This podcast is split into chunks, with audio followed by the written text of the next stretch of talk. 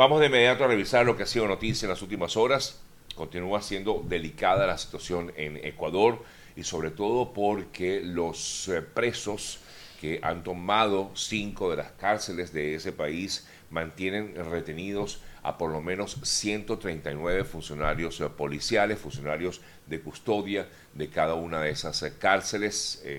a través de videos que se han incluso divulgado a través de las redes sociales. Hemos visto cómo estos, mm, estos presos mantienen de, mm, de, una manera totalmente incluso hasta violenta detenidas a estas personas, a estos funcionarios que pertenecen al equipo eh, de, protección de las cárceles en, eh, en Ecuador.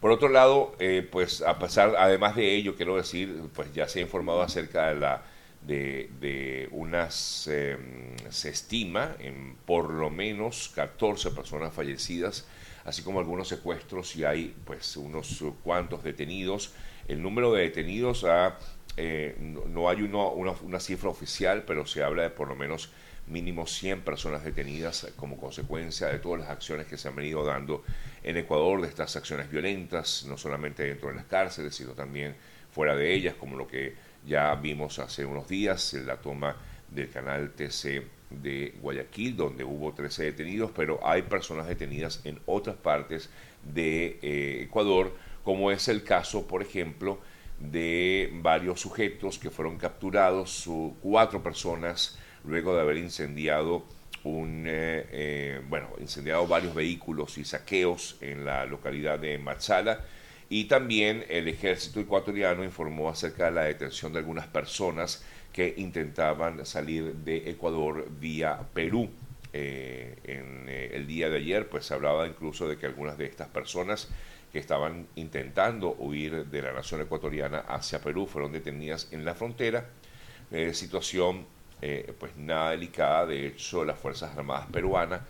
peruanas, quise decir, vigilan los puntos críticos de la frontera que los separa de Ecuador. Las Fuerzas Armadas de ese país, de Perú, reforzaron las acciones de vigilancia en estos puntos críticos y a petición de la Policía Nacional eh, ecuatoriana se han dispuesto eh, se ha dispuesto todo el apoyo de personal, de medios y de unidades logísticas eh, para tratar de evitar que continúe, digamos, huyendo de Ecuador algunas de las personas que en teoría lo estarían haciendo y que algunas de ellas, como ya comentaba, pues han sido detenidas. Por otro lado, también el presidente de Ecuador, Daniel Novoa, hablaba ayer, dio una declaración a un medio de comunicación y allí pues eh, se refería en principio al apoyo que ha recibido de parte de Estados Unidos, así como de otras naciones como Argentina, que le han brindado apoyo a Ecuador en estos momentos, sobre todo en materia de seguridad. Y por otro lado, también el presidente ecuatoriano informó que justamente para el día de hoy va a dar a conocer los proyectos que tiene de las nuevas cárceles que tiene previsto eh, construir en ese país. Eh, incluso eh, comentaba en son de broma, para todos aquellos que son Bukele lovers, pues les digo que tenemos una cárcel igualita. De hecho, comentaba que justamente estas cárceles han sido construidas o van a ser construidas por las mismas empresas que lo hicieron tanto en El Salvador como en México. Otro de los puntos destacados en el día de ayer de estas declaraciones de Daniel Novoa, el presidente de Ecuador, es que informó que planteó la deportación de por lo menos 1.500 presos que se mantienen en estos momentos en las cárceles ecuatorianas eh, en el marco de este llamado conflicto armado interno eh, que fue decretado así por el gobierno de ese país y dijo que 1.500 presos, estamos hablando, decía él, de ciudadanos provenientes de Perú, de Colombia y de Venezuela, básicamente. Y es por esta razón que han pedido colaboración con los otros países. Dijo que hasta el momento,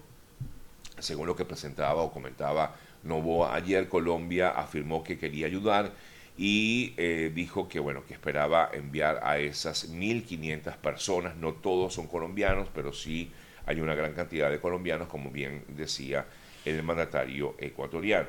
La respuesta de Colombia hasta el momento ha sido que el Ministerio de Justicia, Néstor Osuna, de Colombia, informó que si Ecuador expulsa a esas 1.500 personas eh, de ese país, el gobierno de Colombia tendrá que recibirlos eh, con independencia de si tienen o no algún tipo de cuenta pendiente con la ley. Si los expulsan, dijo Néstor Osuna, el ministro de Justicia colombiano, si los expulsan, en primer lugar, los están expulsando de la cárcel, es decir, los estarían dejando en libertad. Y al llegar a la frontera, por supuesto que un ciudadano colombiano puede entrar a Colombia. Esta fue la respuesta que dio Colombia. Dijo que en todo caso esa sería la opción que plantearía en estos momentos eh, eh, Colombia, a pesar de que el presidente Novoa afirmaba que Colombia quería ayudar en toda esta eh, situación que vive actualmente el país, Ecuador. En otras noticias relacionadas con el tema, pues como ya decía,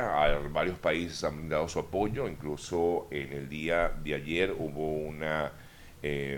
importante una importante firma o de acuerdo, digámoslo así, o un rechazo en conjunto por parte de varios eh, países de la región de Sudamérica,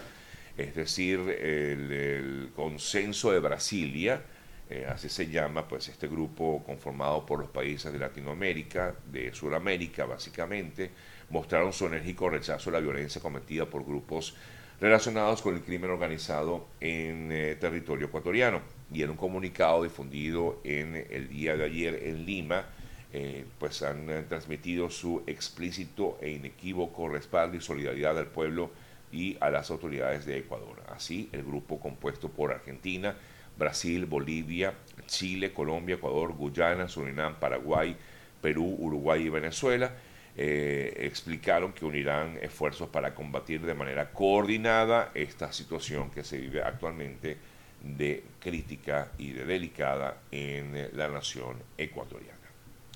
Hablando un poco acerca de lo que justamente ha generado muchos eh, comentarios en torno a esta acción dura que ha venido generando o dando la respuesta que ha dado el gobierno de Ecuador, como bien nos comentaba en el día de ayer nuestro colega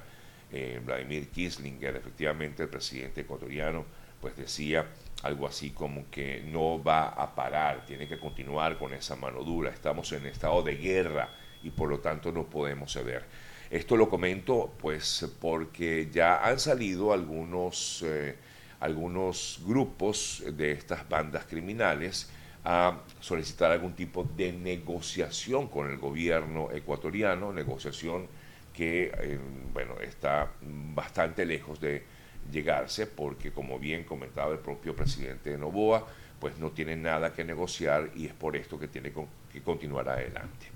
En El Salvador, justamente donde ha sido pues muy criticado por su lado el presidente Bukele por la manera en que ha atacado la inseguridad en ese país, en El Salvador hay información de que en el día de ayer fue extendido ese estado de excepción que le permite a esta nación centroamericana también responder a el caso de la inseguridad en El Salvador, básicamente por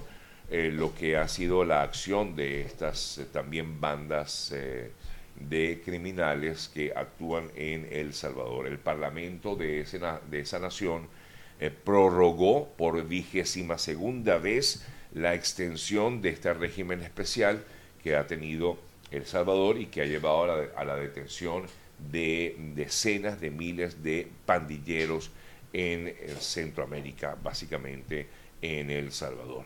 Es por esta razón que la Asamblea dio luz verde a una nueva medida o una nueva extensión de esta, de esta medida el ministro de Seguridad de El Salvador eh, dijo que el apoyo de los diputados que están a favor de continuar con este régimen de excepciones es fundamental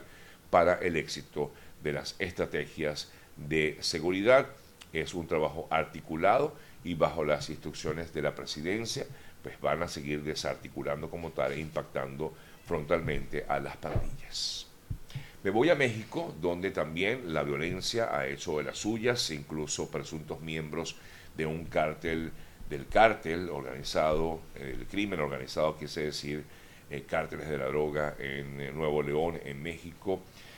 atacaron a mm, varias personas, entre ellos un militar que falleció y dos resultaron heridos. Esto ocurrió justamente en el municipio de China que limita al limita perdón con el estado de Tamaulipas en México. Hablando de México, el presidente de ese país, Andrés Manuel López eh, Obrador, eh, tachó de corrupto a un colega, a un periodista, con quien, por cierto, la tiene agarrada prácticamente Andrés Manuel López Obrador desde hace bastante tiempo, el colega Carlos Loret de Mola, eh, porque ha venido haciendo una serie de publicaciones importantes, de investigaciones que ha realizado este colega allá en México y que revela supuestamente una red de influencias por parte de familiares directos del presidente Andrés Manuel López Obrador y específicamente en este caso eh, por el hijo del presidente López Obrador, Gonzalo López Beltrán, en contratos eh, del tren Maya. Eh, pero lo que ha hecho hasta el momento Andrés Manuel López Obrador, por supuesto, aparte de defender a su hijo, es tachar al colega, al periodista Loret de Mola como corrupto. Dijo que eh, debe mm, verificarse de dónde sale el dinero que supuestamente cobra, porque según eh, el presidente Andrés Manuel López Obrador, este periodista gana más de un millón de pesos mensuales, es decir, aproximadamente unos 60 mil dólares mensuales, según lo que decía el presidente López Obrador y que es un corrupto. Bueno, así lo decía en su acostumbrada rueda de prensa de todos los días en, eh, México. Eh, López Obrador en contra de este eh, periodista mexicano que ha venido haciendo, como ya decía, un seguimiento importante de lo que mm, ha sido la gestión, no solamente de su gestión, sino también vinculada a sus hijos. Y de hecho, hay un grupo de diputados que ha decidido eh, también abrir una investigación en contra de familiares del presidente Andrés Manuel López Obrador, familiares que en teoría, incluso los propios hijos, eh, van, o van a ser investigados según lo que ha planteado el, mm, un grupo de diputados mexicanos en el Congreso de ese país. Bien, amigas, amigos, son las 8 con 19 minutos de la mañana. Buen momento para recordarles a todos quienes nos ven, a aquellos sobre todo que están trabajando o son profesionales de la enfermería y quieren eh, trabajar aquí en Estados Unidos. Les cuento que pueden tener esa opción maravillosa de continuar con su carrera aquí en este país de la mano de los amigos de ANP Health Services. ANP Health Services es la cuenta incluso de Instagram donde pueden conseguir información más detallada, incluso entrando a la página anphealthservices.com donde tendrán toda la información para aquellos que son profesionales de la enfermería y quieran seguir con su profesión aquí en Estados Unidos. Ellos les van a ayudar con todo el tema de homologación, incluso colocación en diferentes hospitales aquí en Estados Unidos. Ya lo saben, es arroba Services. Bueno, em, para mis amigos que están conectados en Instagram, me dicen que todavía la voz va y viene, que se escucha raro. Sí, insisto que es un tema, eh, eh, es un tema de, la plataforma de Instagram, ¿no? La verdad es que hasta ahí, pues, ya no puedo hacer nada más. Igualmente, si no quieren verme en Instagram, me pueden ver por TikTok, donde también estamos eh, transmitiendo. Igualmente, estamos haciéndolo a través de YouTube y de Facebook. Me dicen por aquí, es una mentira eso de lo que dicen de los hijos de López Obrador. Estoy leyendo información para aquellos que me dicen que estoy diciendo una mentira, información que sale justamente de la, del Congreso de ese país, por un lado, y por otro lado la propia declaración del presidente Andrés Manuel López Obrador en el día de ayer en relación a la denuncia que ha formulado el colega, eh, un colega mexicano, eh, sobre todo en contra de su hijo. Yo no estoy diciendo que esto sea así, yo solamente estoy comentando la información de lo que han dicho otras personas y sobre todo basándome en lo que maneja la prensa mexicana al respecto. Esto no es un invento mío, esto es sencillamente lo que así han afirmado algunos medios mexicanos. Y si usted está en México me está haciendo este, este reclamo, pues lo invito entonces a seguir esa información, a buscar información de la, sobre la cual estoy hablando justamente de esta investigación que eh, se iniciaría por parte de varios diputados que han solicitado una investigación eh, en contra de familiares directos del presidente eh, Manuel López Obrador.